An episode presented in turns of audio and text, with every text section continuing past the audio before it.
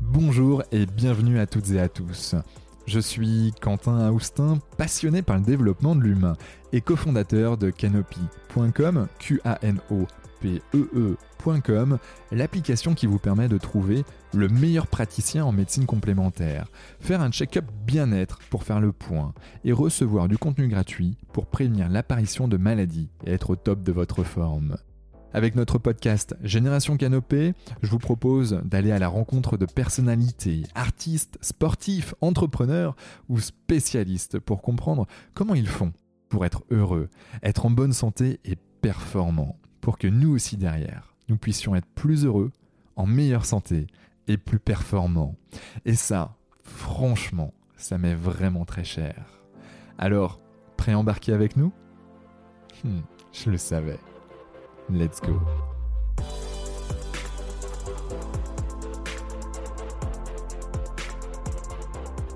Alors bonjour et bienvenue dans le podcast Génération Canopée. Aujourd'hui, un épisode qui promet de vous inspirer et de vous pousser à repousser vos limites. Nous avons l'honneur de recevoir une véritable légende de l'athlétisme, un homme dont la détermination et la persévérance ont conquis le cœur des Français. Il a non seulement dominé le monde de la marche athlétique, mais il a également maîtrisé l'art de la résilience et de la persévérance, comme on a pu le dire précédemment. Laissez-moi vous présenter Johan Diniz, médaillé d'or au championnat du monde, détenteur de records du monde, et bien plus encore. Au cours de cet épisode, nous allons plonger dans sa carrière, ses astuces pour la performance, sa transition après le sport de haut niveau et bien sûr les précieux enseignements qu'il a tirés de ses expériences. Vous, vous découvrirez donc comment Johan Diniz a continué à avancer, à repousser les limites et à s'efforcer d'être la meilleure version de lui-même bien au-delà des pistes d'athlétisme. Comment te sens-tu? Bonjour, ben ça va très bien, merci. Ça va? En pleine forme? Oui, oui, impeccable, impeccable. Génial. Ben, Question euh, qu'on aime bien poser en début de podcast. Qui es-tu, Johan, vu par Johan? Euh, qui je suis euh, vu par moi? Ben maintenant je suis un athlète retraité qui essaye de, de continuer à se maintenir à se maintenir en, en petite forme on va dire sans vraiment d'objectifs de gros objectifs ça c'est un peu derrière moi maintenant mais mais voilà quoi j'essaye de de, de, reprendre, on va dire, une routine qui est pas forcément simple quand on arrête sa carrière, hein, euh, quand on arrête sa carrière de haut niveau, quand on est passé de, ouais, de, de 13-14 entraînements par semaine, donc à plus de 30 heures d'entraînement par semaine, euh, à, ben, on va dire, un gouffre, hein, un vide. Euh, je pense qu'il faut l'appeler, enfin, pour moi, en tout cas, je l'ai vécu plutôt comme ça, euh, un vide sportif, on va dire, donc ça, c'était plutôt une phase, on va dire, assez compliquée à, gérer parce que s'entraîner euh, sans but, euh, euh, juste, on va dire, pour s'entraîner, parce qu'on sait que le sport, c'est bon pour la santé, l'activité physique, mais pas forcément, enfin, pas le sport de très haut niveau, c'est bon pour la santé, mais on sait que ça engendre forcément des blessures, euh, des petites choses des fois qui peuvent être euh, attenantes à cause de, de, la pratique du sport de haut niveau. Mais là, voilà, c'était plutôt la, la, difficulté de se dire, euh, bah, je vais m'entraîner, mais pourquoi en fait? Et ça, ça a été, on va dire, assez euh, assez compliqué. Et puis bah, après, on va dire que j'ai réussi à, à, mettre une routine en place pour retrouver, on va dire, une, une certaine une certaine conduite qui puisse me permettre voilà, d'avoir la forme et de garder un peu la forme tout au long, euh, tout au long de l'année. Quoi. Ok, deux questions me viennent. Le pourquoi est-ce que tu l'as trouvé déjà?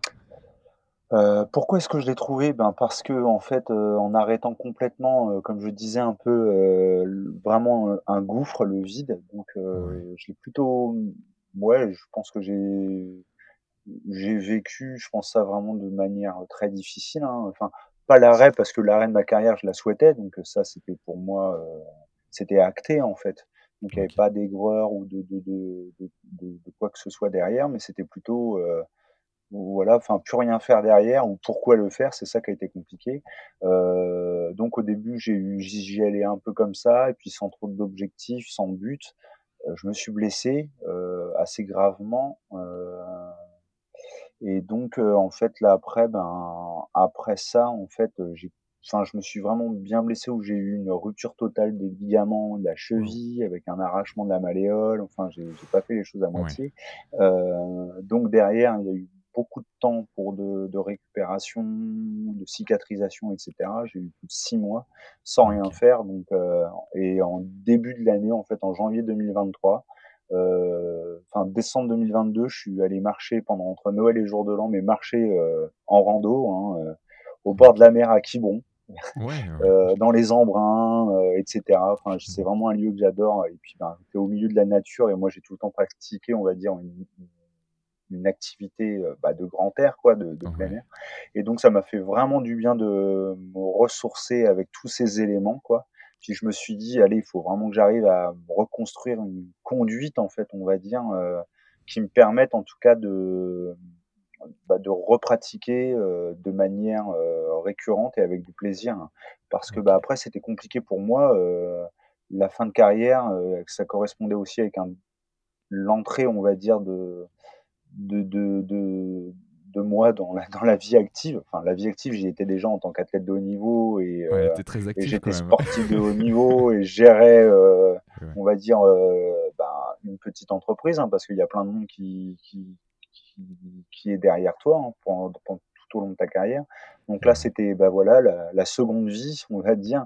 Heu, donc heu, être dans le miv dans le milieu professionnel, donc là, tu te poses beaucoup de questions, en fait. Tu te dis: «Est-ce que tu as as les capacités, heu, les connaissances? Est-ce que tu as été, heu, embauché, heu, pour les bonnes choses? Est-ce que je vais pouvoir répondre aux à ces objectifs qui sont complètement différents d'objectifs sportifs?» et cetera et ça, c'est quand même aussi beaucoup de tu te poses beaucoup de questions, il y a beaucoup de doutes vis-à-vis de ça, savoir si tu vas être à la hauteur ou pas et donc moi, j'étais encore, on va dire, heu, très athlète, heu, dans ma dans mon approche même d'un métier. C'est-à-dire que, ben, je fonctionnais, heu, bah, voilà, c'était, heu, le travail, donc c'était le travail et c'était l'objectif travail et j'arrivais pas à switcher à côté et me dire, «Bah, à côté, je vais aller faire du sport» et cetera. J'arrivais vraiment pas à à séparer les 2 et et heu et donc ben, je préférais, heu mettre tout, on va dire, sur le travail, heu, OK. parce que j'avais beaucoup de doutes par rapport à ça et puis, ben, au fur et à mesure du temps, au bout d'une année, 1 année et demie, heu,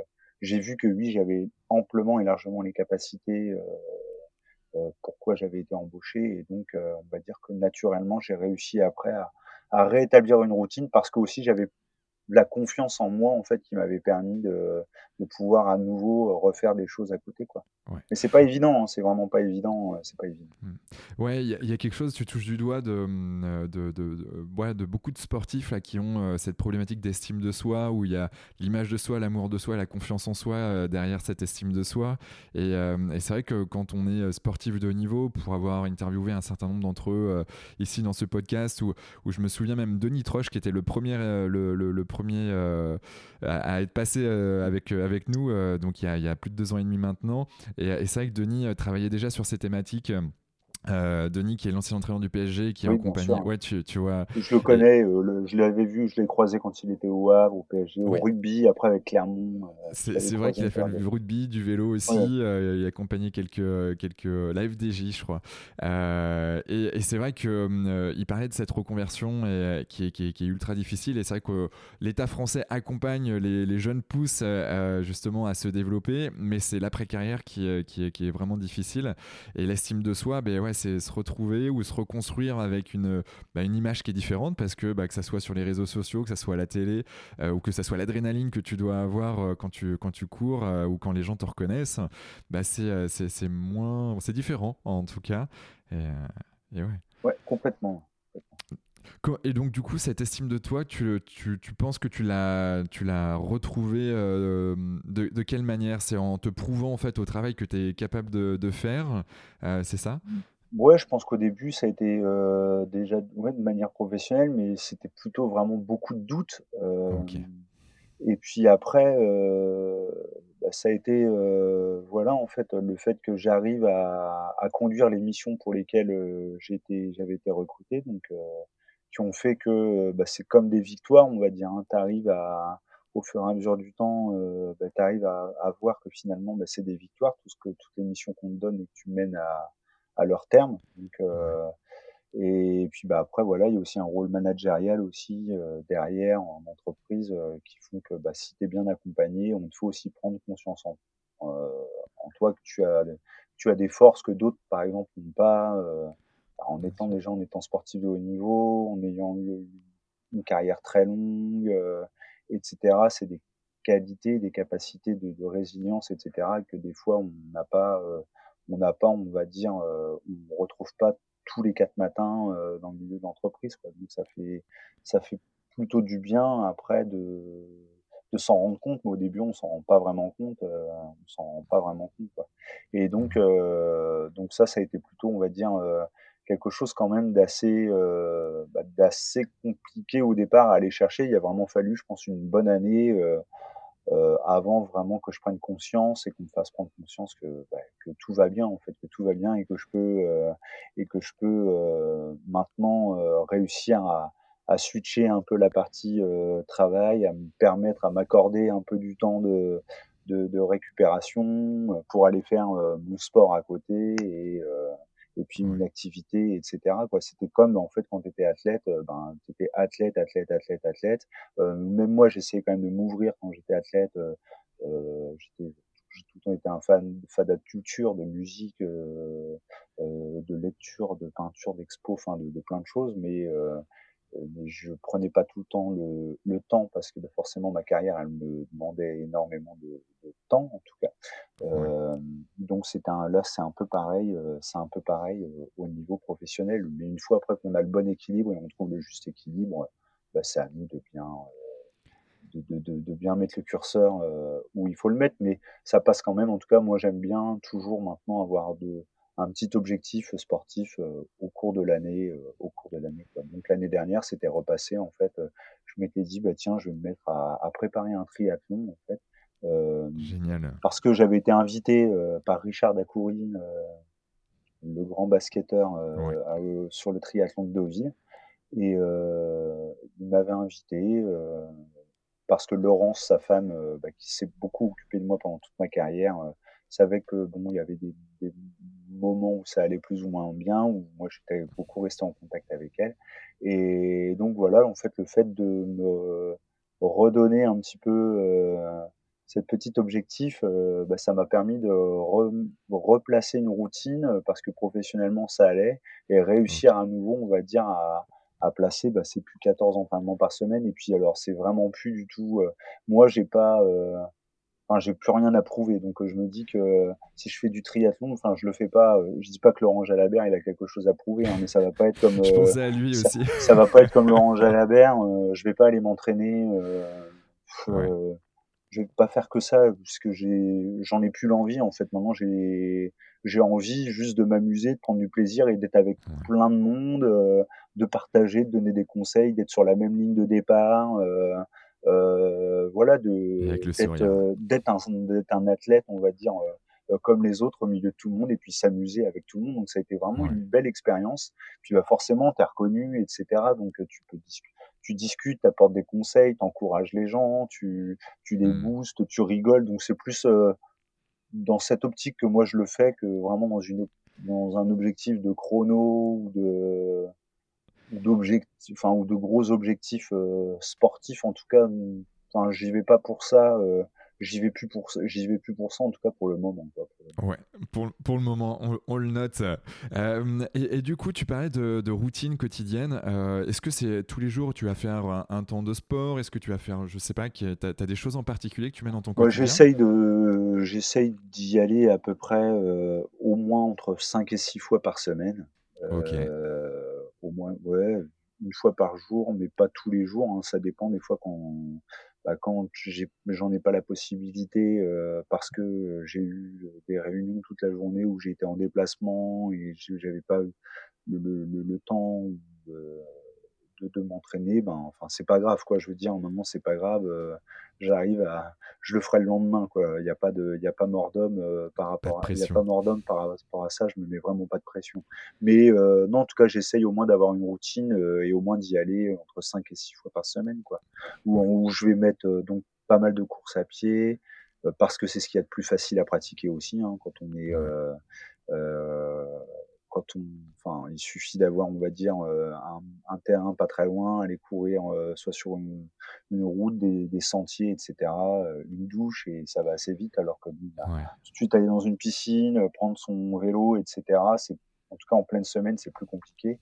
Euh, mais voilà, j'essaye de garder cette routine, de faire au moins d'aller courir, au moins de, de, faire de la musculation au moins une fois par au moins une fois par semaine, mais vraiment quand je dis de la musculation, de la vraie musculation, hein, aller en salle, euh, soulever des poids, faire du gainage, etc. Parce que je me suis rendu compte que en fait, euh, quand on arrête sa carrière, et bon, moi j'avais fait beaucoup de, de, musculation, etc.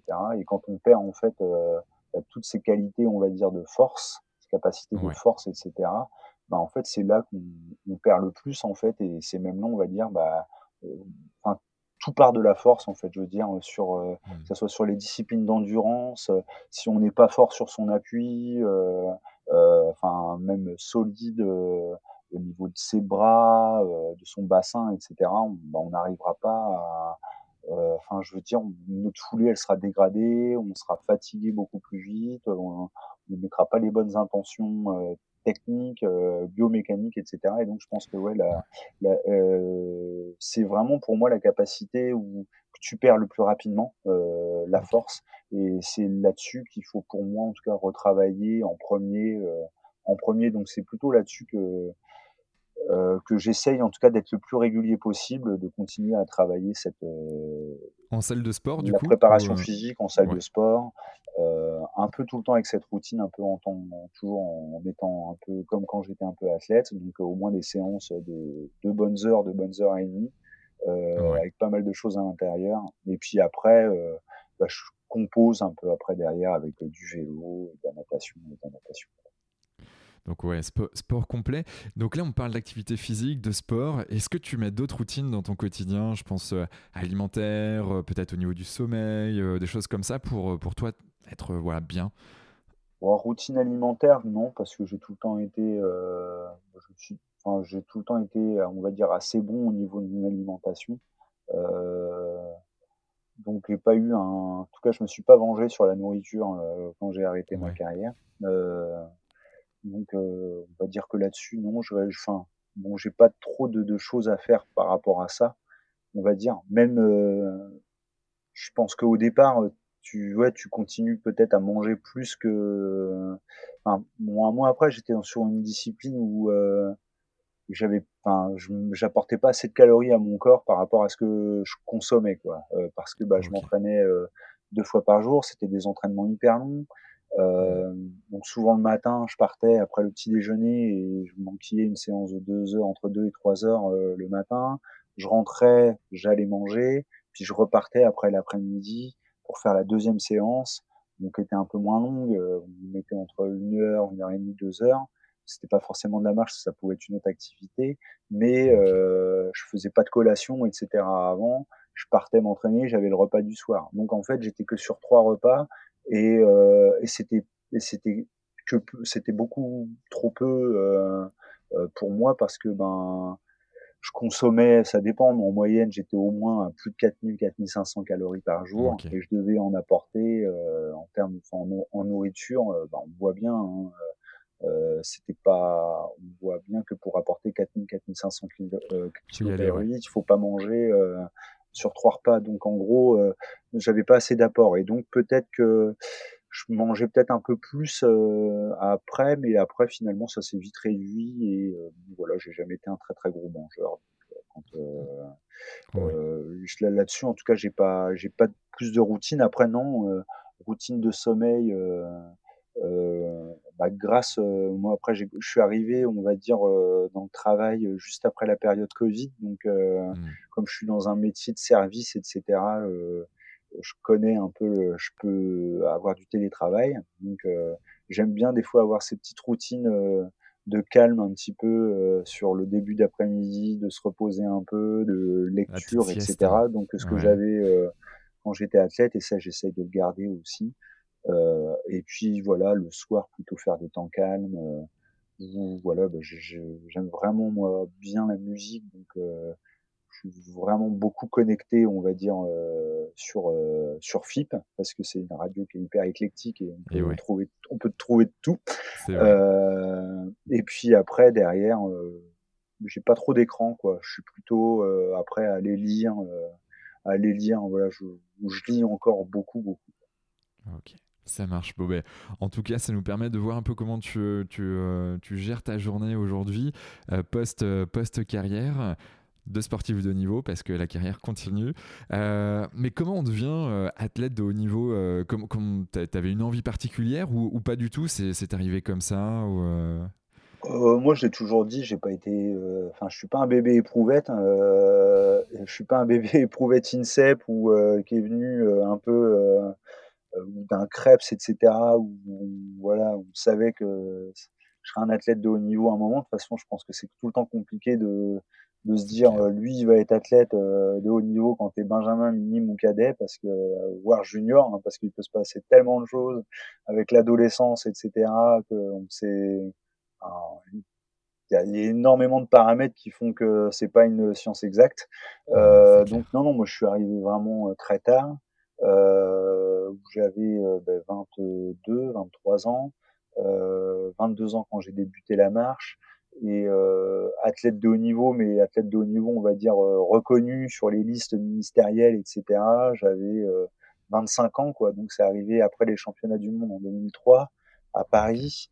Euh, j'avais débuté la marche athlétique deux ans avant ces championnats du monde à Paris en 2003, mais vraiment de façon pas du tout de haut niveau, plutôt en dilettante.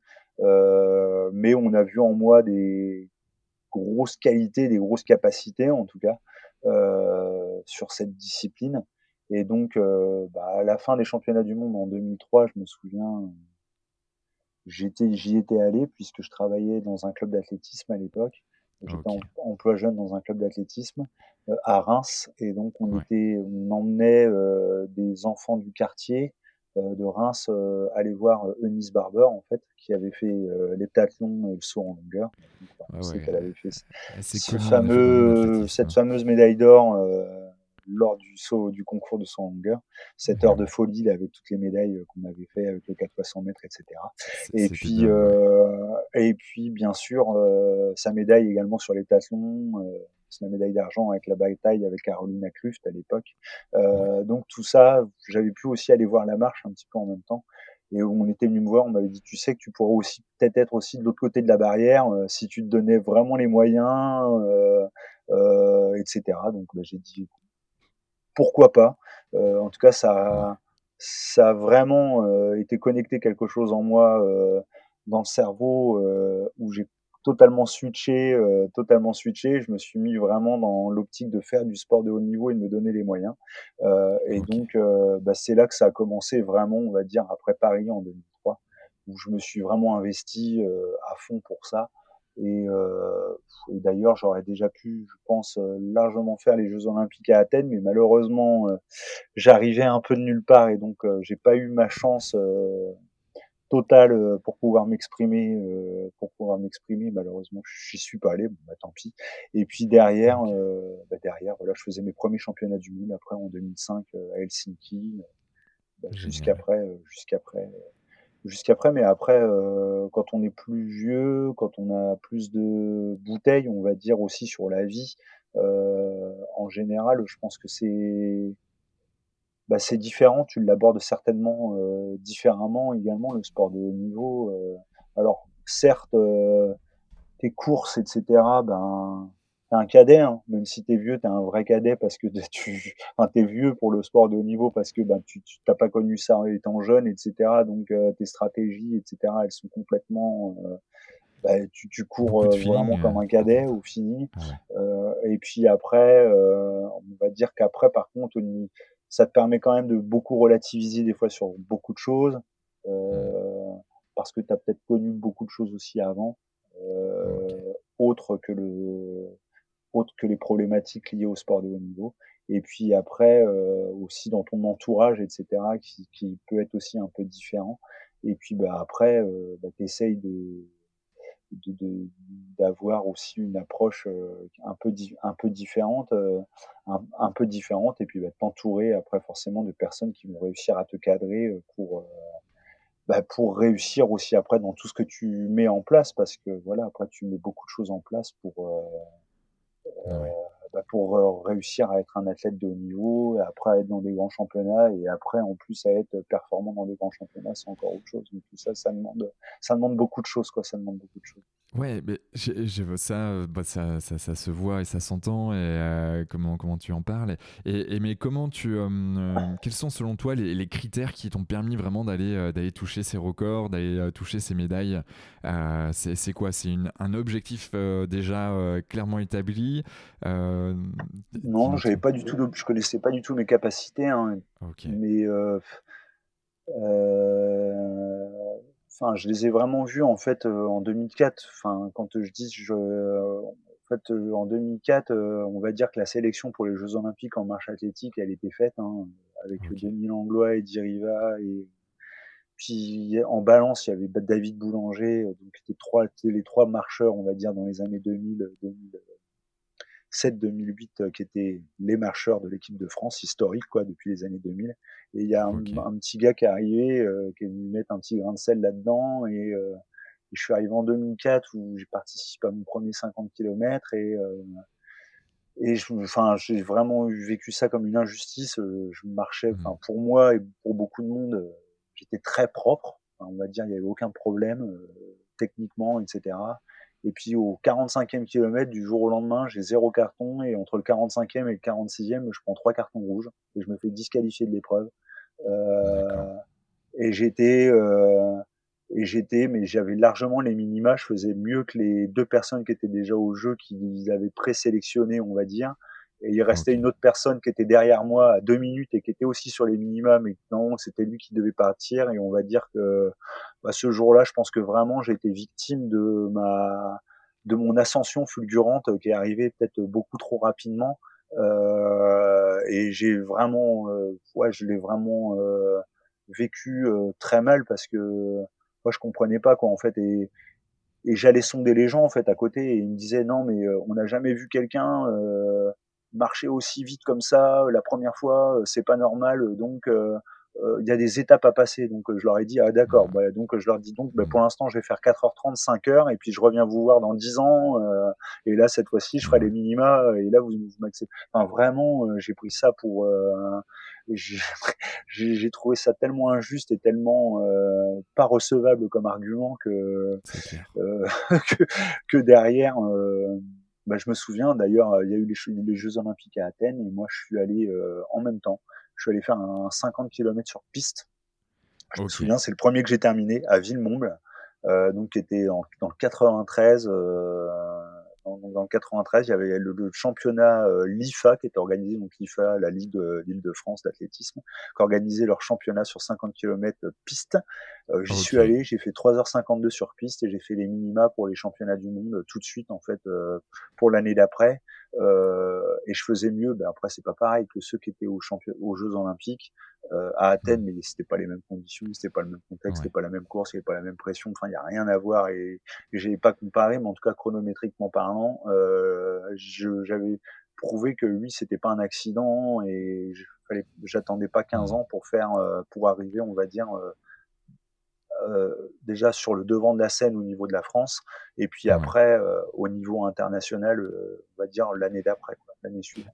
Ça t'a donné un gros coup de boost, j'imagine. Bon, un, coup, un petit coup au moral, euh, un bon coup au moral au départ, et puis ensuite, là, comment t'as rebondi Qu'est-ce que, qu'est-ce que tu Un gros coup au moral au début, et puis après, l'incompréhension, et après, j'ai voulu une grosse frustration que j'ai voulu transformer en, ouais en me disant allez il faut que mais vraiment au tout début ouais, j'ai pas dormi pendant ouais, pendant des semaines ça a été vraiment compliqué hein, pendant un petit mois où je trouvais pas le sommeil je dormais pas euh, je comprenais pas euh, cette, euh, ces arguments etc et j'avais beaucoup de mal.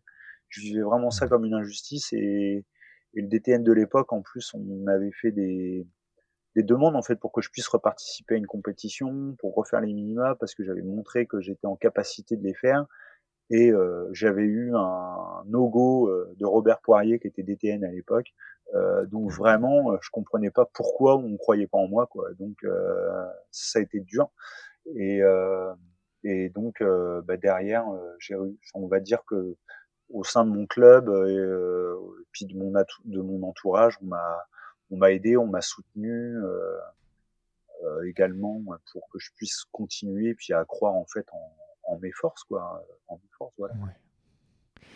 Bon, en tout cas, waouh, c'est relativement, bah, c'est dingue quand même d'en être là. Et euh, j'espère que ça se passe de moins en moins euh, euh, dans l'athlétisme et qui plus est français, ce genre d'injustice. De, bon, après, je pense que dans le sport, dans chaque sport maintenant, j'accompagne pas mal d'athlètes dans le nouveau métier que je, enfin, dans mon métier, donc tu veux nous en je vois qu'en fait que dans de nombreux métiers, enfin dans, dans, dans, dans de nombreux sports, euh, il y a quand même toujours, euh, en tout cas dans les sports individuels, mais même dans les sports en professionnels, hein, c'est mmh. dans les sports collectifs, ça doit être aussi euh, comme ça, mais il y a tout le temps, on va dire, à un moment, une petite, une petite injustice qui fait que tu vas, qui va aller, qui va aller te, te dire que derrière, c'est pas de la rancœur, mais en tout cas, tu es là quand même dans le truc, tu dis bon allez, je vais leur montrer que. Mais après, par contre, faut pas que ça soit un leitmotiv euh, de carrière, de dire de tout le temps euh, démontrer, montrer que tu as ta place euh, euh, d'être là quoi. En tout cas, faut pas marcher. En tout cas, pour moi, je j'ai jamais marché en tout cas avec de la rancœur, avec de la rancœur. j'ai tout le temps après dans ma carrière quand je marchais et quand je me suis entouré de différents entraîneurs, c'est parce que j'avais le le besoin de, de, changer parce que je sentais en fait au sein de, de, moi et de mon corps et de mon esprit que, euh, que voilà, en fait, j'avais, euh, on avait fait le tour ensemble euh, et puis ben, je demandais énormément, en tout cas en termes d'investissement, parce que je m'entraînais beaucoup et, et, puis ben, on va dire que je consommais beaucoup de jus de cerveau et de et de, de et de disponibilité à côté. Donc ça, c'était aussi, euh, on va dire, quelque chose de très dur, je pense, dans l'accompagnement. Et voilà, moi, je sentais que des fois, voilà, il fallait que je switch euh, parce que, ben voilà, tu sentais que tu arrivais au bout d'une euh, au bout d'une histoire ou au bout de la route, au bout du chemin, et que fallait savoir ben, séparer, on va dire, normalement pour continuer après à trouver un accompagnement qui t'apporterait, on va dire, encore quelque chose d'autre pour aller ben, après tutoyer euh, euh, des sommets. Quoi. En tout cas, moi, c'est comme ça que, que, que je l'ai fait, mais en étant tout le temps très reconnaissant envers, euh, envers mes entraîneurs, envers mes entraîneurs et avec qui hormis le premier qui a pas trop compris euh, et qui était un athlète, un ancien athlète de niveau. Donc je pense que c'est certainement pour ça que ça s'est très mal fait avec Denis Langlois. Euh, après tous les autres, enfin j'ai eu deux entraîneurs qui ont été Pascal Chira et Gilles Roca. Euh, enfin en tout cas avec eux, j'ai tout le temps gardé euh, de très bons contacts et quand je me suis, je m'étais séparé de Pascal, il le comprenait très bien et il savait que lui aussi il arrivait au bout d'un d'un cycle et il savait plus comment m'accompagner aussi.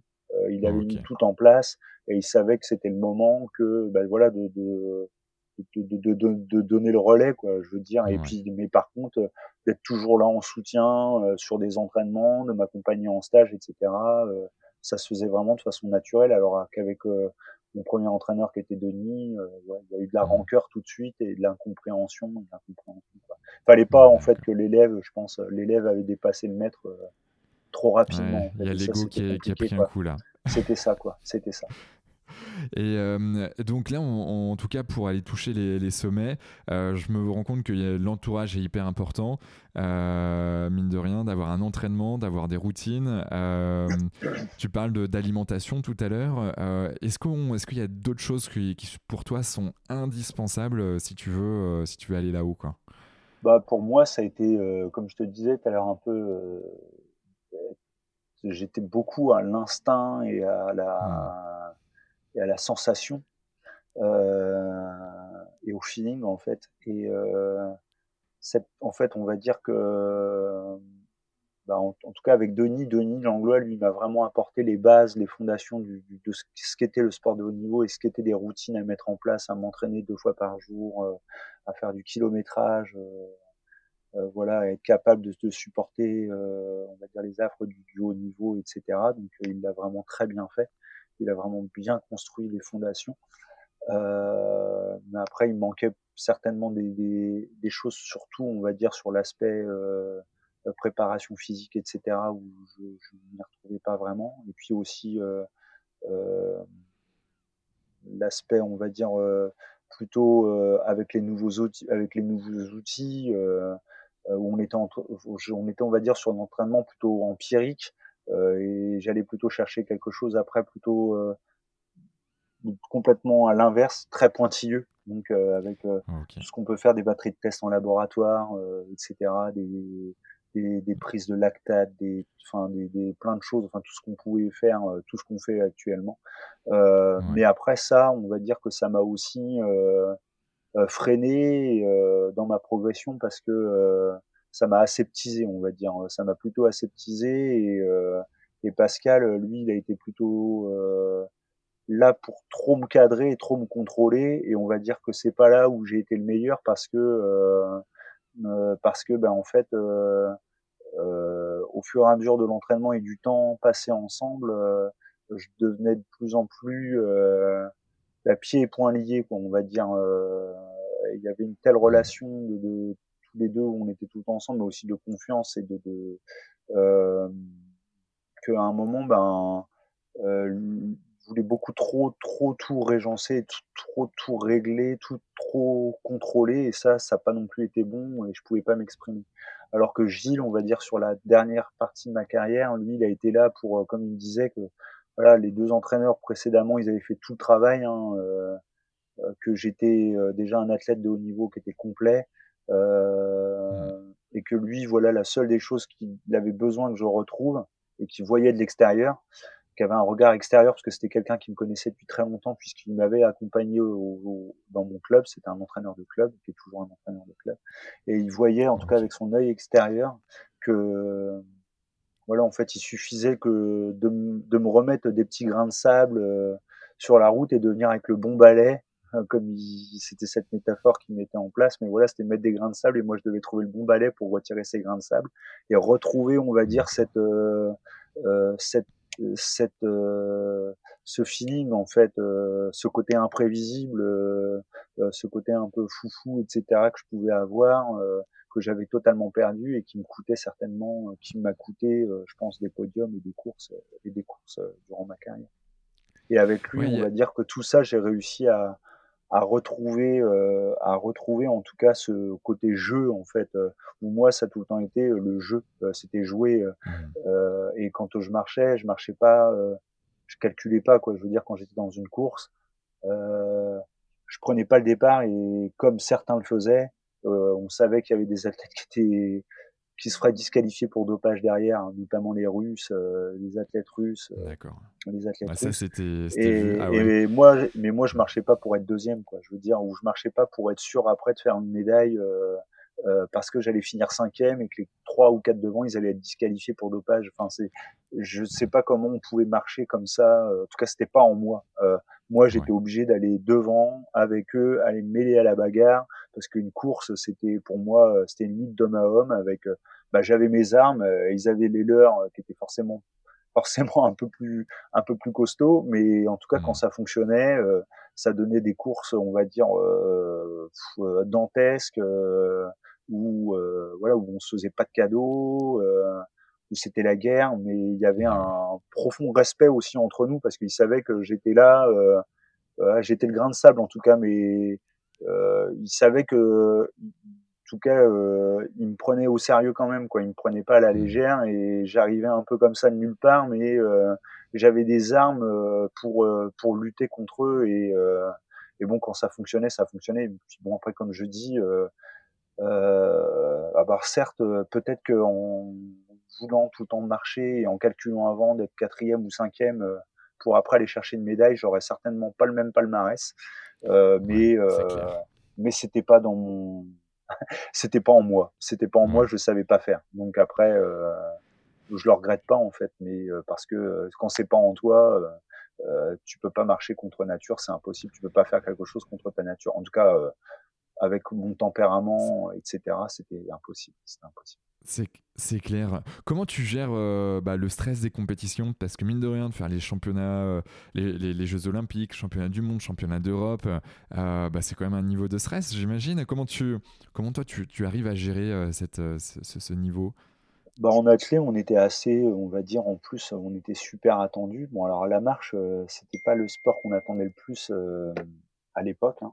Euh, mais bon, comme l'année en 2006, hein, je me souviens quand j'ai gagné les championnats d'Europe, mes premiers championnats d'Europe à Göteborg, euh, il y avait le président de la fédération française d'athlétisme. Euh, ce jour, le jour de ma course, on marchait en fait dans le centre-ville de Göteborg, et juste à côté, il y avait le stade, pas très loin, et on, il y avait notre hôtel qui était sur le parcours.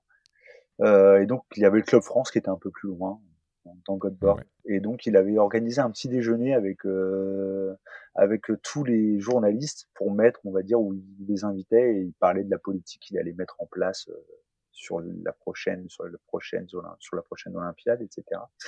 Et c'était drôle parce qu'en fait, il y avait le 50 km marche et il y avait personne au départ. Euh, voilà. Et puis, bah, au bout du du, du 25e kilomètre, je crois que je dois être euh, troisième de la course. Et là, euh, tout le monde commence à se dire, waouh, ben là, on a un Français qui est qui est sur la qui est, sur le qui est sur le podium. Bon, il reste 25 km, mais bon. Euh, et puis au 30e, au 35e, bah, là, on, on a le Français qui est deuxième. Et puis au 40e, ben là, euh, au 44e, je remonte euh, sur le Norvégien. Et là, on dit ah bah là cette fois-ci il est premier et, et, le mec il va gagner les championnats d'Europe quoi. Et en fait, euh, je, personne me connaissait. Et puis bah tous les athlètes descendaient euh, de l'hôtel, euh, venaient m'encourager. Je me souviens de Muriel Urtis, euh, euh, Benoît Z qui courait partout sur le parcours, qui faisait le tour du parcours, qui faisait un footing et, et qui m'encourageait tout le long. Enfin Vincent le Dauphin, etc. Enfin des athlètes de l'époque quoi, qui étaient là et, et qui m'encourageaient. Et c'était super drôle. Et finalement bah, toute la presse qui s'est dépêchée, euh, qui a quitté le président, euh, qu'on dit bon bah, bah, vous êtes gentil avec votre discours, mais finalement là on a un mec, euh, on va avoir une médaille d'or, donc on va au stade et donc ils sont arrivés en retard et voilà la zone mixte ça a pris un temps monstre bah, parce que tout le monde voulait savoir bah, qui j'étais, le phénomène qui arrivait, c'est qui ce gars quoi, qui se pointe et qui est champion d'Europe. donc ça a été plutôt drôle avec mes longs cheveux, mes lunettes, enfin je, je ressemblais à rien quoi j'avais pas de physique. Euh, voilà, comme je dis, voilà, avec Denis, c'était beaucoup d'endurance, euh, beaucoup, beaucoup, beaucoup de, de fond, quoi. Et euh, physiquement, j'étais pas solide, etc. Donc c'était complètement différent, mais donc si t'avais pas un physique d'athlète, c'était complètement atypique, quoi. Donc et c'était plutôt, c'était plutôt drôle. Et puis j'avais 20, j'avais 28 ans. Enfin, c'était, c'était quelque chose de complètement, complètement drôle. Donc là, j'étais pas attendu, on va dire, et c'était, c'était marrant. Et puis bah après derrière, après forcément la pression elle, elle s'est mise à monter. On est arrivé un peu dans des dans une période euh, un peu de vache maigre. Elle n'a pas duré longtemps, mais en 2007, mmh. euh, beaucoup d'attentes parce que euh, avant le dernier jour des championnats du monde, bah, c'est un peu comme cette année. Finalement, on était à zéro médaille l'avant dernier jour. Et il restait deux athlètes qui n'étaient pas vraiment la sécurité sociale, c'était moi et enfin Romain Ménil à la perche et moi. Donc Romain Ménil et moi, c'était plutôt bon moi j'arrivais, j'étais jeune, j'avais jamais fait vraiment le championnat du monde, donc euh, qu'est-ce qu'il va nous faire? On n'a pas de médaille. Et puis Romain, bah Romain c'était aussi tout l'un tout l'autre quoi. Soit ça passait, mmh. soit ça cassait. Et donc euh, je fais médaille, euh, je fais la médaille d'argent, c'est moi qui fais la première médaille. Euh, puis bah, derrière, ça débloque le compteur euh, et puis ça enlève peut-être aussi une part de stress à Romain, je sais pas. Euh, en plus, on était collègues de chambre, donc c'était plutôt drôle. et puis, bah, on fait tous les deux médailles d'argent et on repart avec euh, deux médailles de Osaka. Mais bon, c'était quand même euh, tangent. Hein, mais et puis bah après en 2008 euh, en fait, en 2008, moi, mes premiers Jeux Olympiques, vraiment, bah, j'ai eu une mononucléose cette année-là. Euh, je suis revenu de stage en Afrique du Sud avec une mononucléose et la toxoplasmose, et ça m'a complètement, on va dire, pompé, mais j'étais fatigué pendant pas mal de temps. Et euh, ça a été une course à la, à la remise en forme. Euh, mais ça m'est arrivé au mois d'avril-mai. Euh, donc les Jeux Olympiques, c'était au mois d'août. Euh, c'était une course contre le temps, une course contre la montre, où je me suis, j'ai pu commencer à me réentraîner mi-juin, fin juin, un peu. façon assez difficile, mais voilà, avec ma tête, j'ai essayé de me dire, allez, faut que je sois prêt, faut que je sois prêt, mais je pense que j'étais, enfin, j'ai tout fait pour y aller parce que pour moi, on m'avait volé les Jeux Olympiques à Athènes en 2004. Mais et donc, fallait absolument que je sois là-bas en 2008. Mais en 2008, enfin, je fais pas la course et je suis pas du tout acteur et je suis même spectateur de cette course. C'était pas du tout la pression ou quoi que ce soit. Je pense que j'étais vraiment épuisé en fait, euh, épuisé par le d'un un combat en fait contre la maladie, on va dire, euh, qui fait que euh, bah, que derrière t'es complètement épuisé et que t'es pas prêt, on va dire mentalement et physiquement à affronter un 50 km parce que après c'est une épreuve euh, euh, si t'es pas prêt euh, mentalement. Alors physiquement euh, on n'en parle pas. Si t'es pas prêt physiquement c'est même pas la peine de prendre le, départ. Mais c'est mentalement je pense que quand on, te dit t'as pas de mental ou t'as du mental ça c'est des conneries. Mmh. déjà prendre le départ d'un 50 km si t'as pas si tu te dis euh, ben j'ai peur, bah t'y vas pas quoi. Enfin, je veux dire, euh, la longueur de l'effort, c'est plutôt être capable d'avoir cette endurance mentale, on va dire, euh, pendant 3h30, 3h45, 4h, 4h15 même pour, le, pour certains d'effort. C'est bah, pendant 4 heures d'effort, faut que tu sois focus et que tu laisses pas rentrer de d'émotions, que tu essayes d'être le plus bah, le plus robot possible, on va dire quoi. Vraiment, c'est un truc où euh, euh tu fais rentrer deux trois points que tu as bien bien travaillé derrière, et puis après, euh, euh, après, euh, faut être prêt mentalement à affronter une épreuve de plus de quatre heures avec. Euh, tu sais que ça va passer par des hauts, des bas, etc. Et qu'il faudra être prêt à répondre à la moindre à la moindre attaque, etc. Et donc là, en tout cas, je sais que j'étais, j'étais pas, forcément prêt, mais après des pressions, la pression surtout, c'était surtout de, de prendre le départ de cette épreuve, en fait. Euh, euh, voilà, te dire bon, est-ce que je suis capable, est-ce que je vais arriver à être, euh, à, aller au bout, euh, aller au bout de, de cette, de cette épreuve. Après la pression extérieure euh, pense qu'elle était, elle était là, mais euh, après on a vite eu, on va dire après 2008, euh, j'ai fait partie après de cette génération-là, même si j'étais un petit peu moi déjà arrivé avant, mais après de cette génération dorée avec l'accompagnement avec euh, Gany Yalouz euh, et Renaud Longuèvre, André Jiménez, etc. qui nous accompagnaient tous.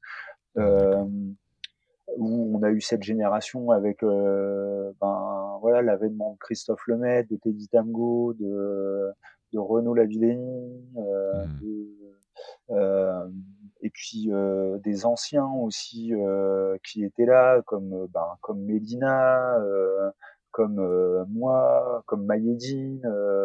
donc tout ça, ça faisait ça faisait une chouette équipe de France. Euh, avec euh, il y avait aussi bien sûr Kevin qui arrivait également donc voilà donc tout ça Kevin, ça Kevin, Kevin Mayer Meilleur, ah ok d'accord. Meilleur qui arrivait également, ah Pierre Ambroise aussi, tout ça, et on arrivait tous euh, de 2009, on va dire entre 2009 et 2017, on n'avait pas de pression, vraiment pas vraiment de pression parce qu'on savait que euh, on, était capable de, on était capable de briller. Euh, enfin, la pression, elle reposait pas sur une ou deux ou trois athlètes, quoi. Mmh.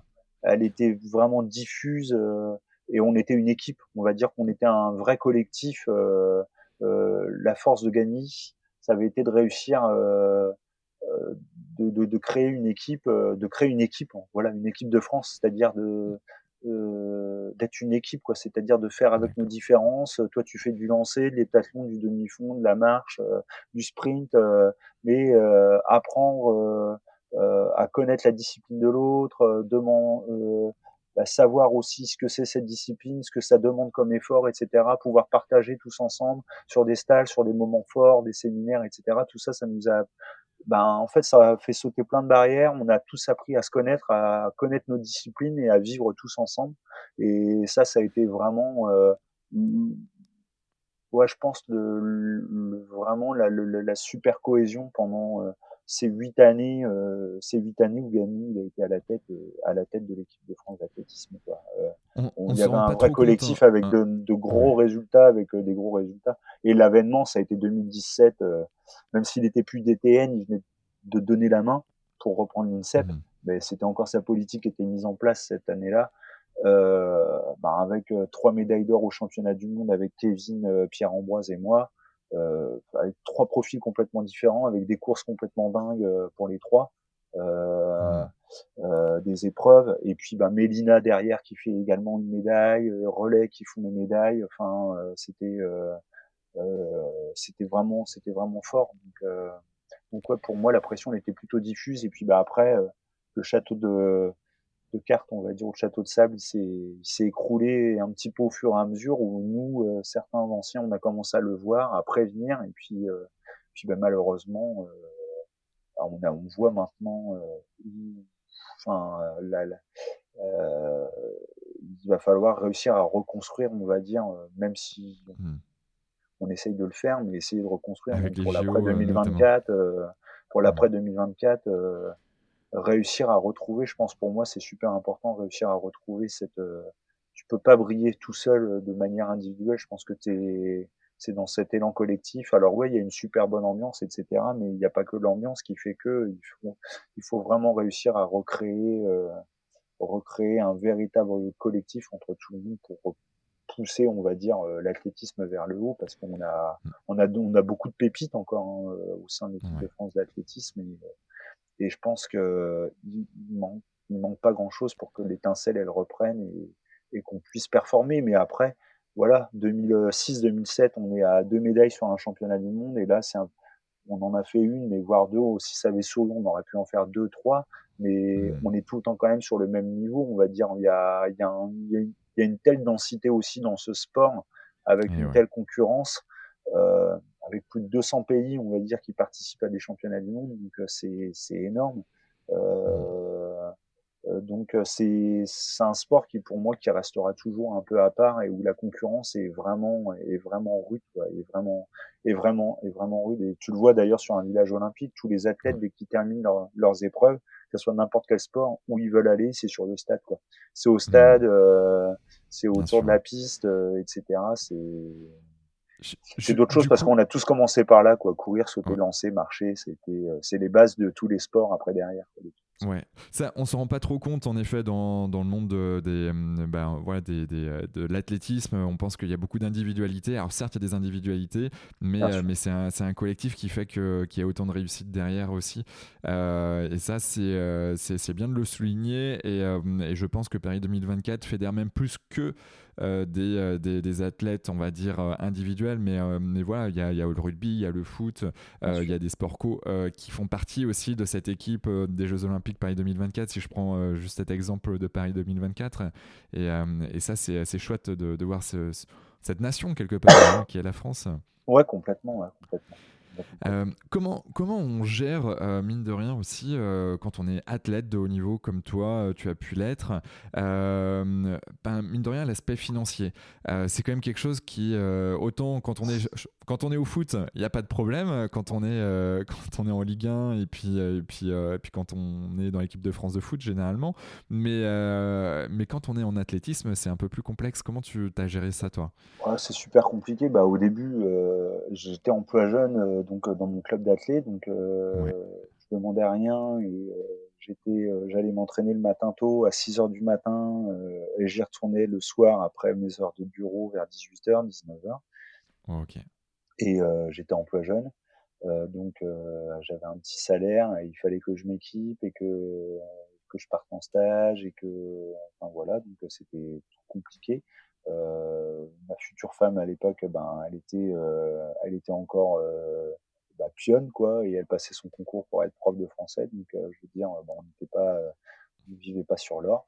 et donc, forcément, ça demande des sacrifices financiers pour vivre de ta passion. après, tu, j'ai été accompagné, on va dire, un petit peu par ma ville. Euh, qui m'aidait en tout cas en versant une subvention. mais euh, ça, c'est une fois que j'étais sur les listes de haut niveau, donc à partir de 2004. Donc avant, euh, quand t'es pas sur les listes, t'es pas reconnu, on va dire. Hein. même si toi, tu te dis, ben, tu fais tous les efforts possibles et inimaginables pour y arriver, faut que tu aies un statut. Et ça, un statut d'athlète de haut niveau, c'est clair et net. Hein, c'est une liste qui est dictée au 31 avant, c'était au 31 octobre. Maintenant, c'est peut-être au 31 novembre. Et si t'es pas dessus, ben voilà, tu, tu dis au revoir et et t'as pas et t'as pas plein de d'avantages après derrière, que ce soit sur la cotisation, sur les cotisations retraite, qui avaient été après votées par, le, par les précédents gouvernements, euh, qui soit sur les aides au niveau des subventions, etc., que tu, n'as pas, euh, que tu n'as pas tant que t'es pas sur cette liste. Donc ça, c'est hyper important déjà d'être dessus. Et puis, bah, après, euh, bah, après, je pense que c'est des rencontres et c'est des, des coups de chance. Hein. Moi, je, franchement, en 2005, quand je fais mes premiers championnats du monde, bah, c'est la fin de Jean Galfion. Je me souviens, on fait son jubilé à Helsinki au championnat du monde. Euh, c'est ses derniers championnats du monde à Jean. Euh, et moi, c'est mes premiers. Et euh, je me retrouve au Club France à la fin. Euh, on est trois, quatre euh, énergumènes à fermer le Club France euh, avant de repartir en France et à faire le, le, jubilé de Jean. On boit des coups. C'était sponsorisé par les vignobles du Côte du Rhône, je me souviendrai toujours. On avait les Châteauneuf du Pape à disposition, c'était exceptionnel. Et à la fin, et à la fin, en fait, je discute avec quelqu'un qui était le, responsable en fait de l'athlétisme chez Adidas, et, on discute, etc. Et puis il me, il me revoit le lendemain euh, à l'aéroport. Il me dit, oh, on a passé une super soirée et tout.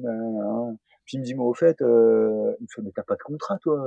Je fais, bah non, non, non, j'ai pas de. Ben non, écoute, j'ai rien. Il me dit, écoute, euh, il fait là, je pars en vacances et puis euh, euh, bah, je te fais une petite proposition. Euh, je t'envoie deux trois choses. Je te fais une petite proposition quand je rentre de vacances. Et puis ben en 2005, euh, j'ai reçu, on va dire, des, une dotation avec euh, des affaires, etc. de, de Adidas, euh, une petite dotation sans contrat financier, mais déjà pouvoir s'équiper et avoir de l'équipement, bah, c'était déjà quelque chose de, de bien.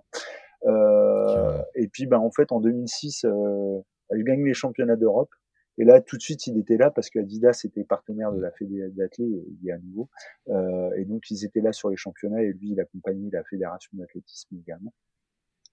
Et là, euh, je gagne la course et il me dit, non, bah, il me dit, bah, Johan, euh, il me dit, bon, bah là, euh, on va revoir le contrat tout de suite, en fait. Il me dit, tu viens de gagner les championnats d'Europe, donc je vois pas pourquoi bah, tu, tu, serais pas comme un autre. Il y avait Ronald Pognon cette année-là qui avait fait 9,99 au 100 mètres. C'était le premier Français à faire moins de 100, donc moins de 10, pardon, moins de 10,00. Et donc on l'avait il avait, bah, il avait un contrat à, à, à sa juste valeur, euh, en tout cas du marché, parce que la valeur, c'est le, le, marché qui l'a fait aussi, hein, parce qu'entre un sprinter et un marcheur, c'est quand même différent. Euh, Et puis, euh, et puis, bah, il est venu. Euh, et puis, voilà, honnêtement, quoi, hein, il m'a proposé un contrat financier. Il m'a dit non, mais c'est complètement normal que tu euh, que t'es comme les autres, t'es champion d'Europe, etc. Donc, euh, euh, j'ai été pris, on va dire, euh, à ma juste valeur et à ce qu'ils estimaient, quoi. Et ça m'a mmh. permis après de, de ce contrat chez Adidas. Ben, après, il m'a permis, on va dire, bah, d'arrêter déjà mon emploi jeune, de pouvoir me financer un peu plus. Euh, peut-être plus après sur des contrats. Euh, il y avait la ligue professionnelle aussi qui se mettait en place au niveau de l'athlétisme. Donc, euh, mmh. euh si tu étais champion d'Europe ou podium ou finaliste ou avec un chrono qui était plutôt, ben, en tout cas dans, dans les meilleurs mondiaux, tu pouvais prétendre à, rentrer dans cette ligue professionnelle d'athlétisme qui avait été créée par Bruno Marie-Rose. Ben, c'était donc tu avais aussi une aide de la fédération sur un contrat d'image ou un contrat de travail.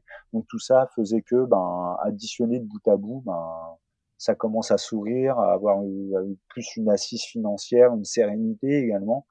Euh, et puis, ben, après, je me souviens en 2006, hein, je me retrouve à faire l'inauguration du magasin Adidas des Champs-Élysées où je suis avec euh, Zinedine Zidane, Jonah Lomou, Justine Hénin. Euh, juste avant, euh, il y a une Enfin, vraiment, ils m'avaient, ils avaient fait aucune différence.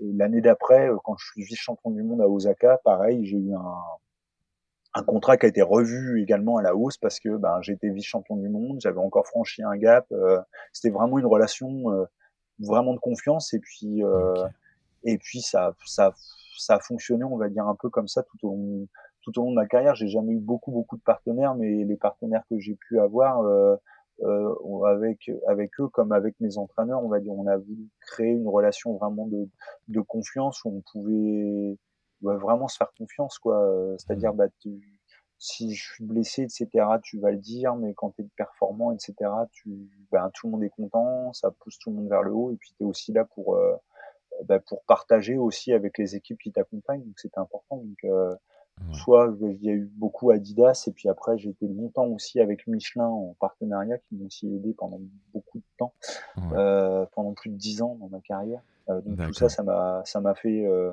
bah, ça me procurait forcément une assise financière et et bah, en tant que marcheur, c'était en plus un, un, plus, c'est le cas de le dire, hein, parce que ben, pas de, j'étais un des seuls marcheurs au monde. Euh, avant, il y avait eu Robert Korzienowski avec Jefferson Perez, euh, qui vivait euh, certainement bien de la marche.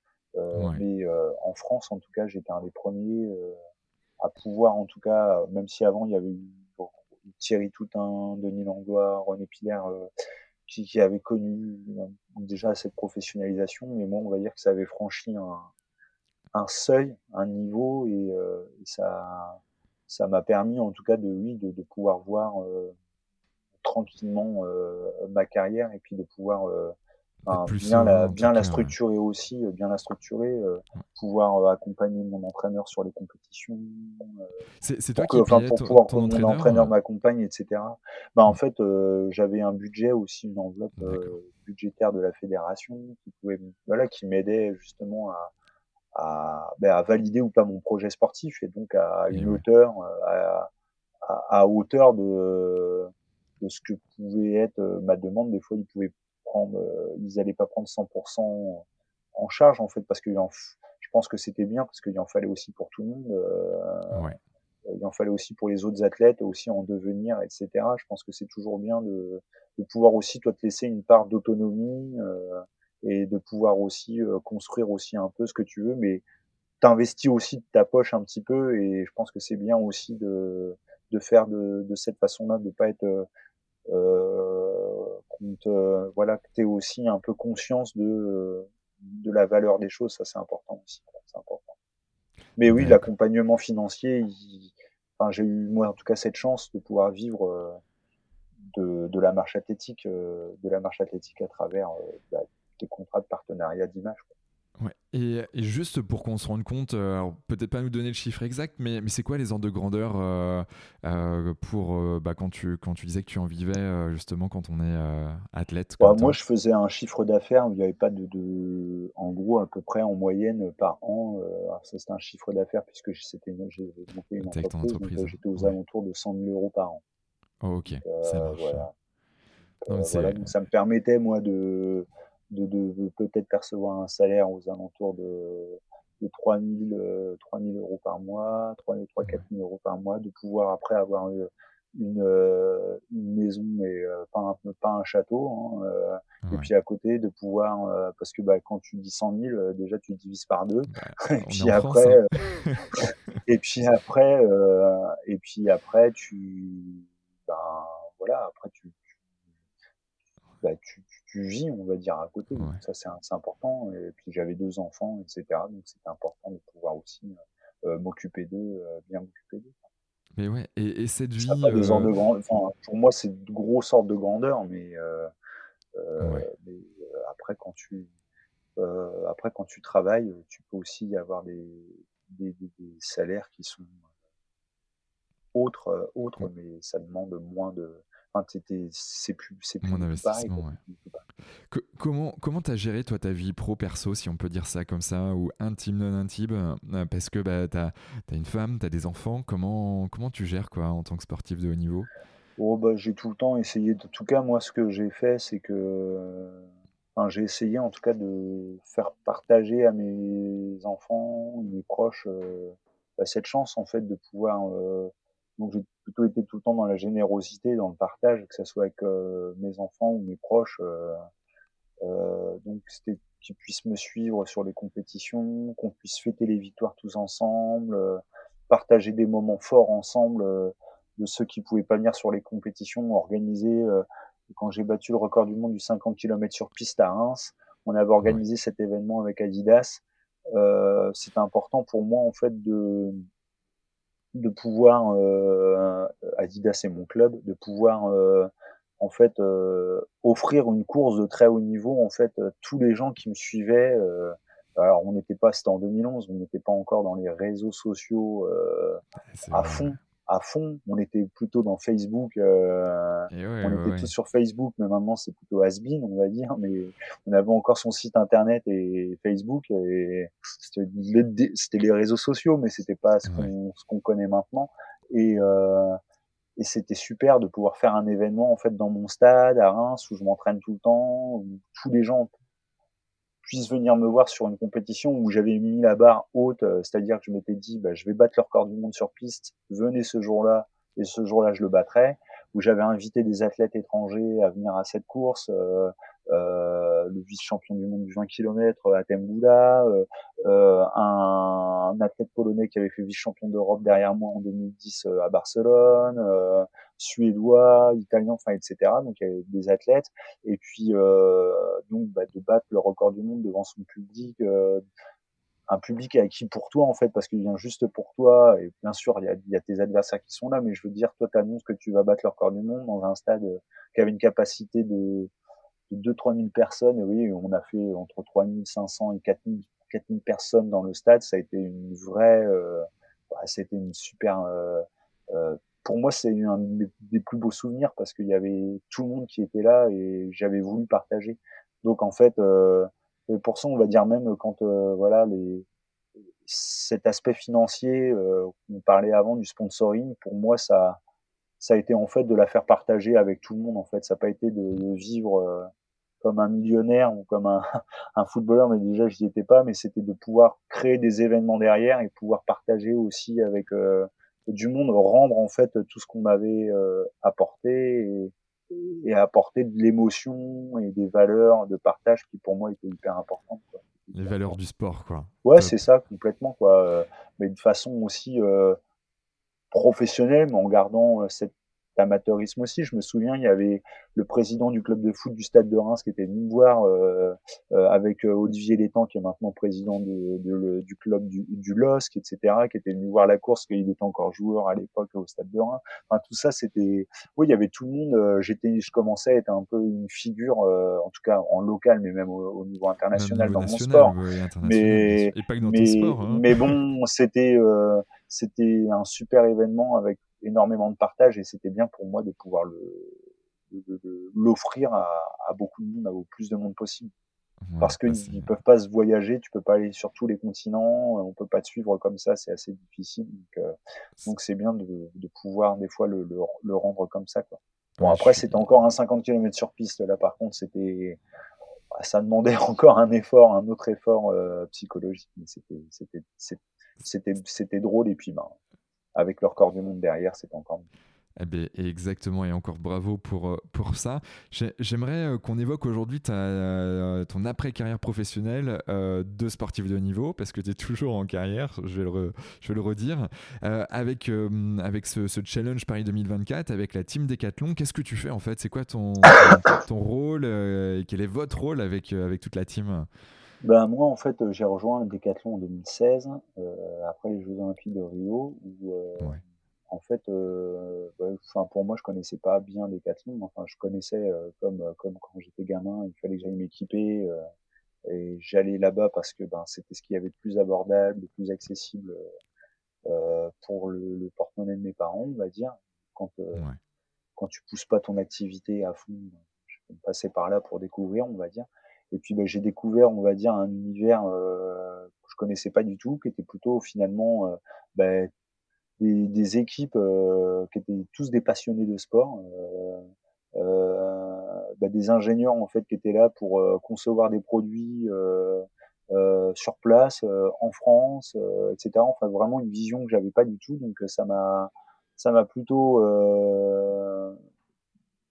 plus de pouvoir participer en plus dans la dernière partie de ma carrière à, la, à des projets de co-création également de produits, de chaussures, euh, de textiles, etc.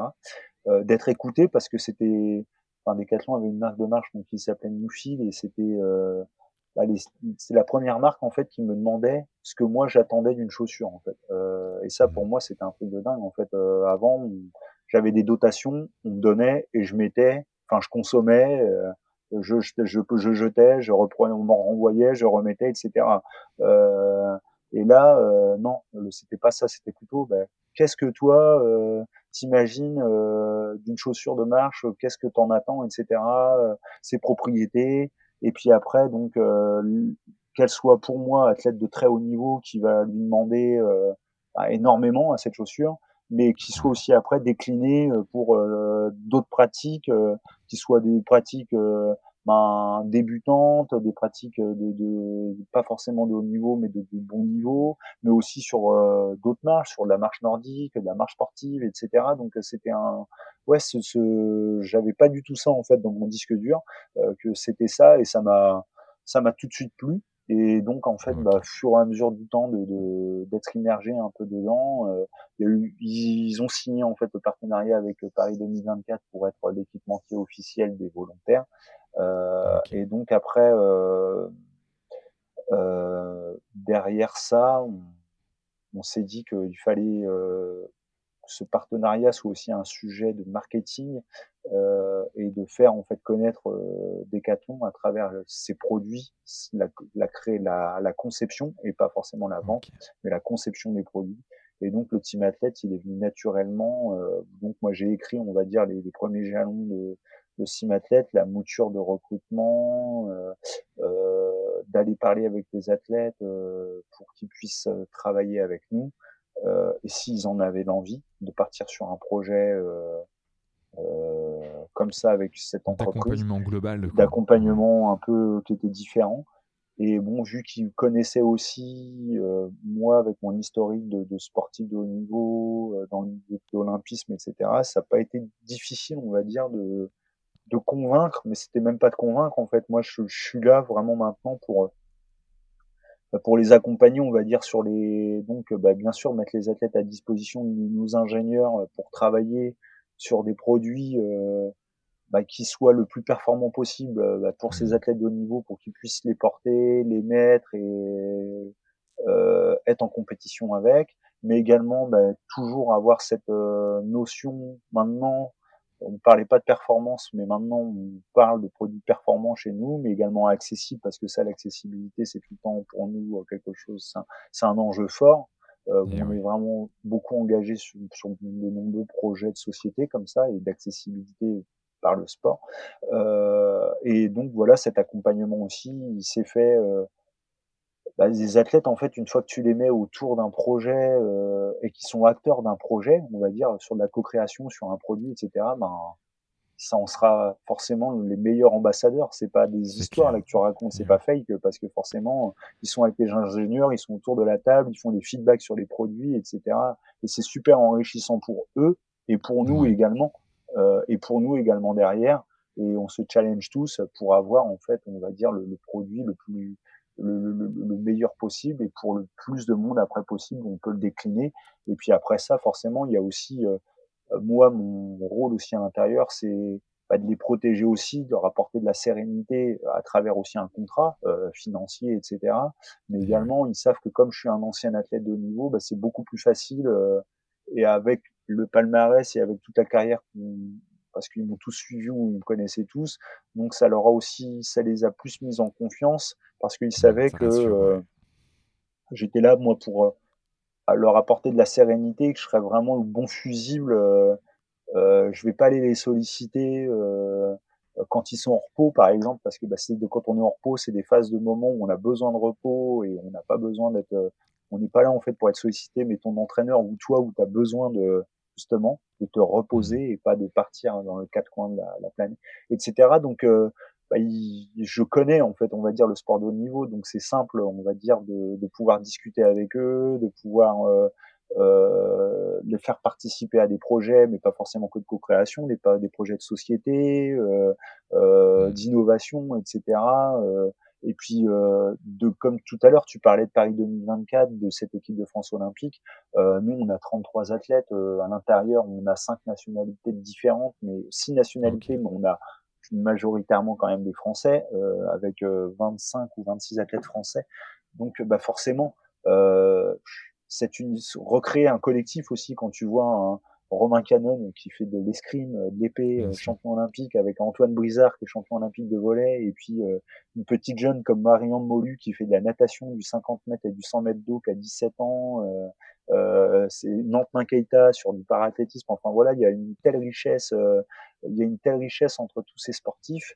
Euh, et puis aussi les nouveaux sports avec le skate, avec Edouard Damestoy, etc. Donc des, avec des, des, des, sports qui sont complètement différents, mais qu'on la seule aussi et même vision, c'est de représenter leur pays, euh, de briller, euh, de briller aux Jeux Olympiques, d'être tous ensemble, et aussi de pouvoir se retrouver, de partager des moments de, de, de cohésion, de pouvoir discuter ensemble, de voir comment ils il, il, se prépare, euh, de prendre des feedbacks, bah, de prendre des feedbacks d'un Vincent Gérard qui est champion olympique. Euh, euh quand tu es, euh, bah, je sais pas moi, quand tu fais du breakdance, c'est là que tu vas faire tes premiers Jeux olympiques. Ça sera les, le breakdance qui arrive aux Jeux olympiques et tu te dis mais ouais, qu'est-ce que c'est quoi en fait le village olympique là quand euh, notre breaker il est arrivé et il est rentré à l'INSEP il s'est dit mais qu'est-ce que je fais à l'INSEP? Enfin c'est ouais, je crois que c'était sur Stade 2 ils avaient, ça, ils avaient fait un, petit reportage sur lui donc, euh, donc voilà c'est tout ça c'est de pouvoir aussi créer cette euh, diversité dans le team. Pour moi c'était aussi hyper important quoi. Et puis aussi on fait aussi du marketing et du business, c'est aussi euh, aussi une image aussi de d'aller aussi sur ces nouveaux sports, c'est aussi pour nous euh, le fait aussi de pouvoir justement aller toucher euh, bah, les, les, jeunes, quoi, une clientèle qu'on a beaucoup moins, euh, alors que maintenant on fait aussi des produits avec euh, nos euh, nos athlètes et pour nos athlètes et qui sont, vont être aussi commercialisés derrière sur du sportswear, du streetwear, etc. Euh, qui correspondent complètement au code en ce moment qu'ont les jeunes, quoi que ce soit sur le skate, sur le breakdance, euh, le style est hyper mmh. important sur le surf, les frères Mawem en escalade, enfin, etc. C'est des gens qui, qui, vont plutôt parler beaucoup euh, à cette communauté, on va dire, euh, cette Gen Z, quoi, 15-25, 15-25, quoi. Ah, et c'est aussi important de le faire, quoi. Ouais. ouais. Et d'ailleurs, c'est quoi tes pronostics là pour les JO 2024 Combien de médailles euh, avec l'équipe de France? Ouais, Je sais pas du tout. je sais, je sais, je sais même plus. C'était 80 qu'ils avaient annoncé le gouvernement, euh, le président Macron. 80, je crois, à la base. Je sais pas si on ira à 80 médailles. Euh, en tout cas, il faut être ambitieux. Ouais, faut être ambitieux, faut être ambitieux. Mais en tout cas, je, en tout cas pour moi, pour nos athlètes, c'est, ouais, en tout cas qu'ils prennent le un max de plaisir parce que d'être en France devant son public, ça sera une fois et ça sera unique. Euh, donc euh, pour eux, c'est vraiment de prendre un max de plaisir. Déjà de se qualifier pour ceux qui sont pas encore qualifiés, euh, d'aller chercher le quota, les dernières places qualificatives, etc. Et puis après derrière, c'est bah, ça sera une fois. Donc euh, des fois déjà, ça peut être des fois qu'une fois que tu fais les jeux, mais une fois que tu fais les jeux et dans ton pays, euh, ben là c'est voilà de, de, rien regretter et de tout donner euh, de tout donner là. Et puis bah, déjà, ça, ça, ça a déjà une, victoire. Quoi. Ah Mais forcément, si nous, après, derrière, on a forcément un objectif aussi de, de médaille euh, qu'on a aussi envie d'avoir euh, et d'atteindre. Euh, parce que Decathlon n'était pas forcément attendu sur ce pan-là, je veux dire vraiment performance, où là maintenant on axe vraiment bah, à travers le team athlète, mais il n'y a pas que le team athlète. Là, on va voir dans quelques jours euh, à travers aussi le, le, le cyclisme avec euh, Van Riesel, avec les vélos. Euh, il y a Rock Rider qui a monté son team professionnel sur le VTT, qui a fait des très belles places tant chez les hommes que chez les femmes sur le circuit mondial. qui, enfin voilà, qui donc on commence à bah voilà à, à, être on va dire acteur euh, et on veut l'être encore plus en plus même après les euh, surtout après les JO euh, du sport également du sport mais sur la perf également pas sur la perf hmm. En tout cas, hâte, hâte de voir tout ça. on arrive sur les questions de la fin. Est-ce que tu as un, un gris-gris ou une croyance que tu n'oses pas forcément crier sur tous les toits, quand, mais quand ça va un peu moins bien, tu te, tu te dis, je sais pas, une sorte de mantra ou, ou tu as quelque chose qui te permet, toi, de, de sauter la haie qui, voilà, qui, qui te gêne là en ce moment? Euh, moi, pas franchement. Après, non, je me suis tout le temps beaucoup mis dans la lecture, donc euh, ça a plutôt été des réflexions philosophiques ou. Euh, donc beaucoup, des fois des, vois, des textes de Herman Hesse sur Siddhartha, donc c'est très philosophique quand même. Euh, sur du Jack London des fois euh, aussi, mais qui a rien à voir. Martin Eden, euh, enfin des fois des petites, des petites, des des, petits mots, des petites phrases, des contextes qui font que ouais, j'ai réussi à des fois à, aller de l'avant ou de delà Et puis je te disais aussi souvent, pour moi, c'est me reconnecter avec la nature aussi et avec les éléments. ça, c'est, ça faisait partie des fois de gris-gris. Aller, j'allais arrêter de m'entraîner. Des fois, aller, j'en pouvais plus. J'avais un trop plein, trop plein de tout. Euh, je coupais, je partais euh, au bord de la mer ou en montagne et me retrouver euh, avec les éléments et à réfléchir à, un peu à tout ça et à relativiser, à relativiser par rapport à, à la grandeur euh, qui peut nous entourer aux éléments. Là, ouais, je suis assez, ouais, je suis assez sensible par rapport à, à tout ça, à, à, tout ça. Bah, on va dire ouais aux, aux éléments quoi l'air, le feu, le vent, tout ça, j'y crois beaucoup. Enfin, j'y crois, j'y crois beaucoup. Ouais. C'est assez, c'est spirituel, mais il n'y a pas de croyance. Euh, j'ai pas de croyance. Euh, je suis athée, mais euh, plus profond de moi-même. Mais en tout cas, il y a quelque chose quand même en, lien avec la nature qui fait qu'à chaque coup, j'arrive à me reconnecter quand ça va pas. En tout cas, à, me réancrer, à me réancrer, quoi, à me réancrer. Ouais, une certaine énergie en effet qui se dégage quoi qu'il arrive. Hein. Ça, c'est Einstein qui ça, disait. Hein. Tout est énergie, mais complètement. et puis après, un autre grille que j'avais, mais ça, c'était avant une course, c'était avant d'affronter un 50 km, c'était de me mettre, euh, ouais, euh, me mettre sur la ligne de départ, quoi, et puis euh, être bien ancré au sol, quoi, et puis regarder loin devant, quoi, à l'horizon, et se dire, allez, là, tu, fermes les yeux, tu rouvres les yeux, et tu te dis, bon, allez, tu t'imprègnes du du monde, du public, du parcours, etc. Et tu dis, bon, allez, là, ça y est, je suis parti pour 50 km et voilà, c'est c'est parti. Et ça, c'était c'était quelque chose aussi que je faisais avant, avant chaque course, quoi. C'était important. Ok, merci pour, pour ce partage. Est-ce qu'il y a un invité que tu aimerais voir sur notre podcast, qui soit sportif de haut niveau, qui soit artiste, qui soit, euh, peu importe, euh, voilà, tu as, quelqu'un que tu aimerais euh, écouter, voir sur ce podcast? Un invité que j'aimerais voir sur le podcast. Euh, bah alors là, il y en a tellement. J'aime tellement. Mais non, mais après. Euh, faut qu'il soit français. Faut qu'il parle français en tout cas. On a eu des Québécois, mais. qui parle qui, qui parle français. Ouais, ouais, bah ça serait. Ouais, j'aimerais. Ouais, si si j'avais une rencontre euh, à faire, ouais, j'aimerais bien euh, plutôt rencontrer un écrivain, euh, mmh. quelqu'un comme Jean-Christophe Ruffin, j'aime bien. j'aime bien quelqu'un comme Laurent Godet aussi. c'est des écrivains que j'aime vraiment bien et que j'aurais bien aimé rencontrer, pouvoir discuter, pouvoir pouvoir discuter avec eux.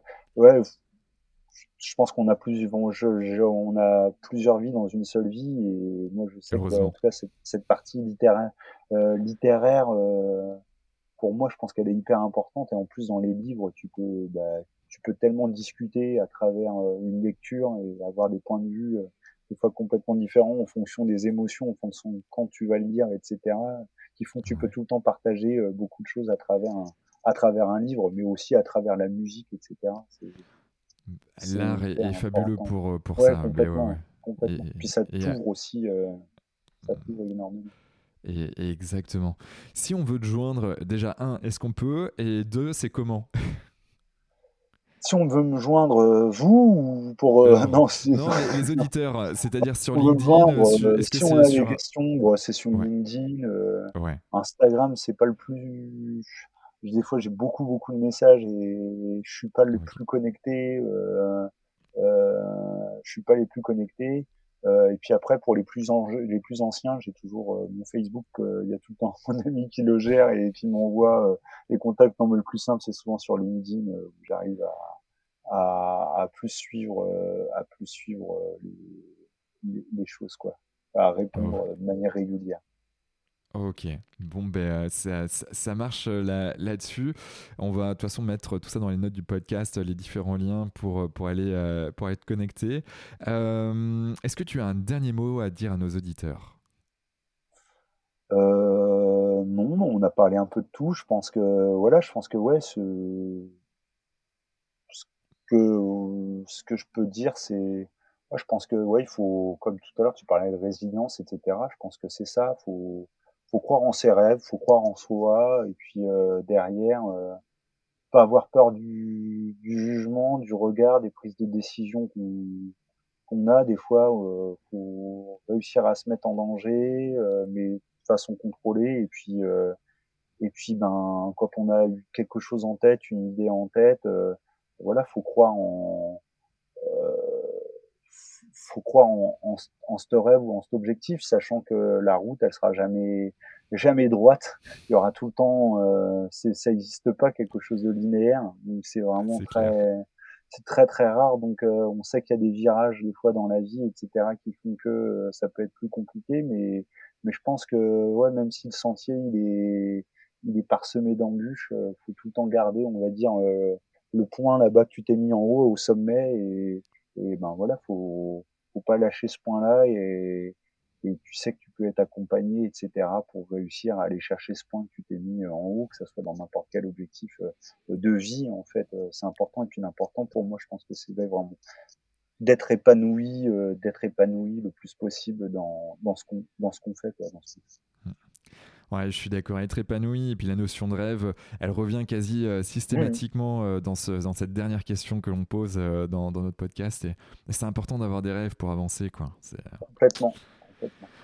Merci infiniment, Johan, pour, pour cet échange, pour ton partage. Euh, franchement, on en a pris euh, plein, euh, plein les yeux, plein les oreilles. Et, justement, on a hâte de pouvoir le partager sur, le, sur l'ensemble des, des, des, plateformes Deezer, Spotify, Apple Podcasts et bien évidemment sur YouTube, Insta, TikTok et les différents réseaux sociaux, même Facebook. on diffusera. Et puis, pour toutes celles et ceux qui nous écoutent encore, ben, encore merci de nous suivre et rendez-vous à la semaine prochaine pour un nouvel épisode avec un invité aussi exceptionnel que Johan. Ciao, ciao. Bravo Vous avez écouté cet épisode de Génération Canopée jusqu'au bout. Merci de le partager à au moins 3 personnes autour de vous et de nous mettre une note 5 étoiles avec un gentil commentaire. Au-delà d'en avoir besoin pour être dans le top des classements, c'est hyper important pour nous. Pourquoi? Parce que ça nous permet de toucher un maximum de personnes qui méritent d'être plus heureuses, en meilleure santé et plus performantes. D'autant plus que plus nous aurons d'abonnés, plus nous pourrons attirer des personnalités exceptionnelles avec tout ce qu'elles ont à nous apporter. Et si vous souhaitez passer un cap dans votre vie, pour être plus heureux, améliorer significativement votre niveau de santé et ou devenir plus performant, toute l'équipe de Canopy est prête à vous bichonner comme il se doit. Vous n'avez qu'une seule chose à faire. Créez votre profil sur canopy.com, Q A N O P E E.com si ce n'est pas déjà fait et faire votre check-up bien-être du contenu gratuit et des praticiens vous y attendent. C'était Quentin Aoustin et je vous embrasse. Ciao ciao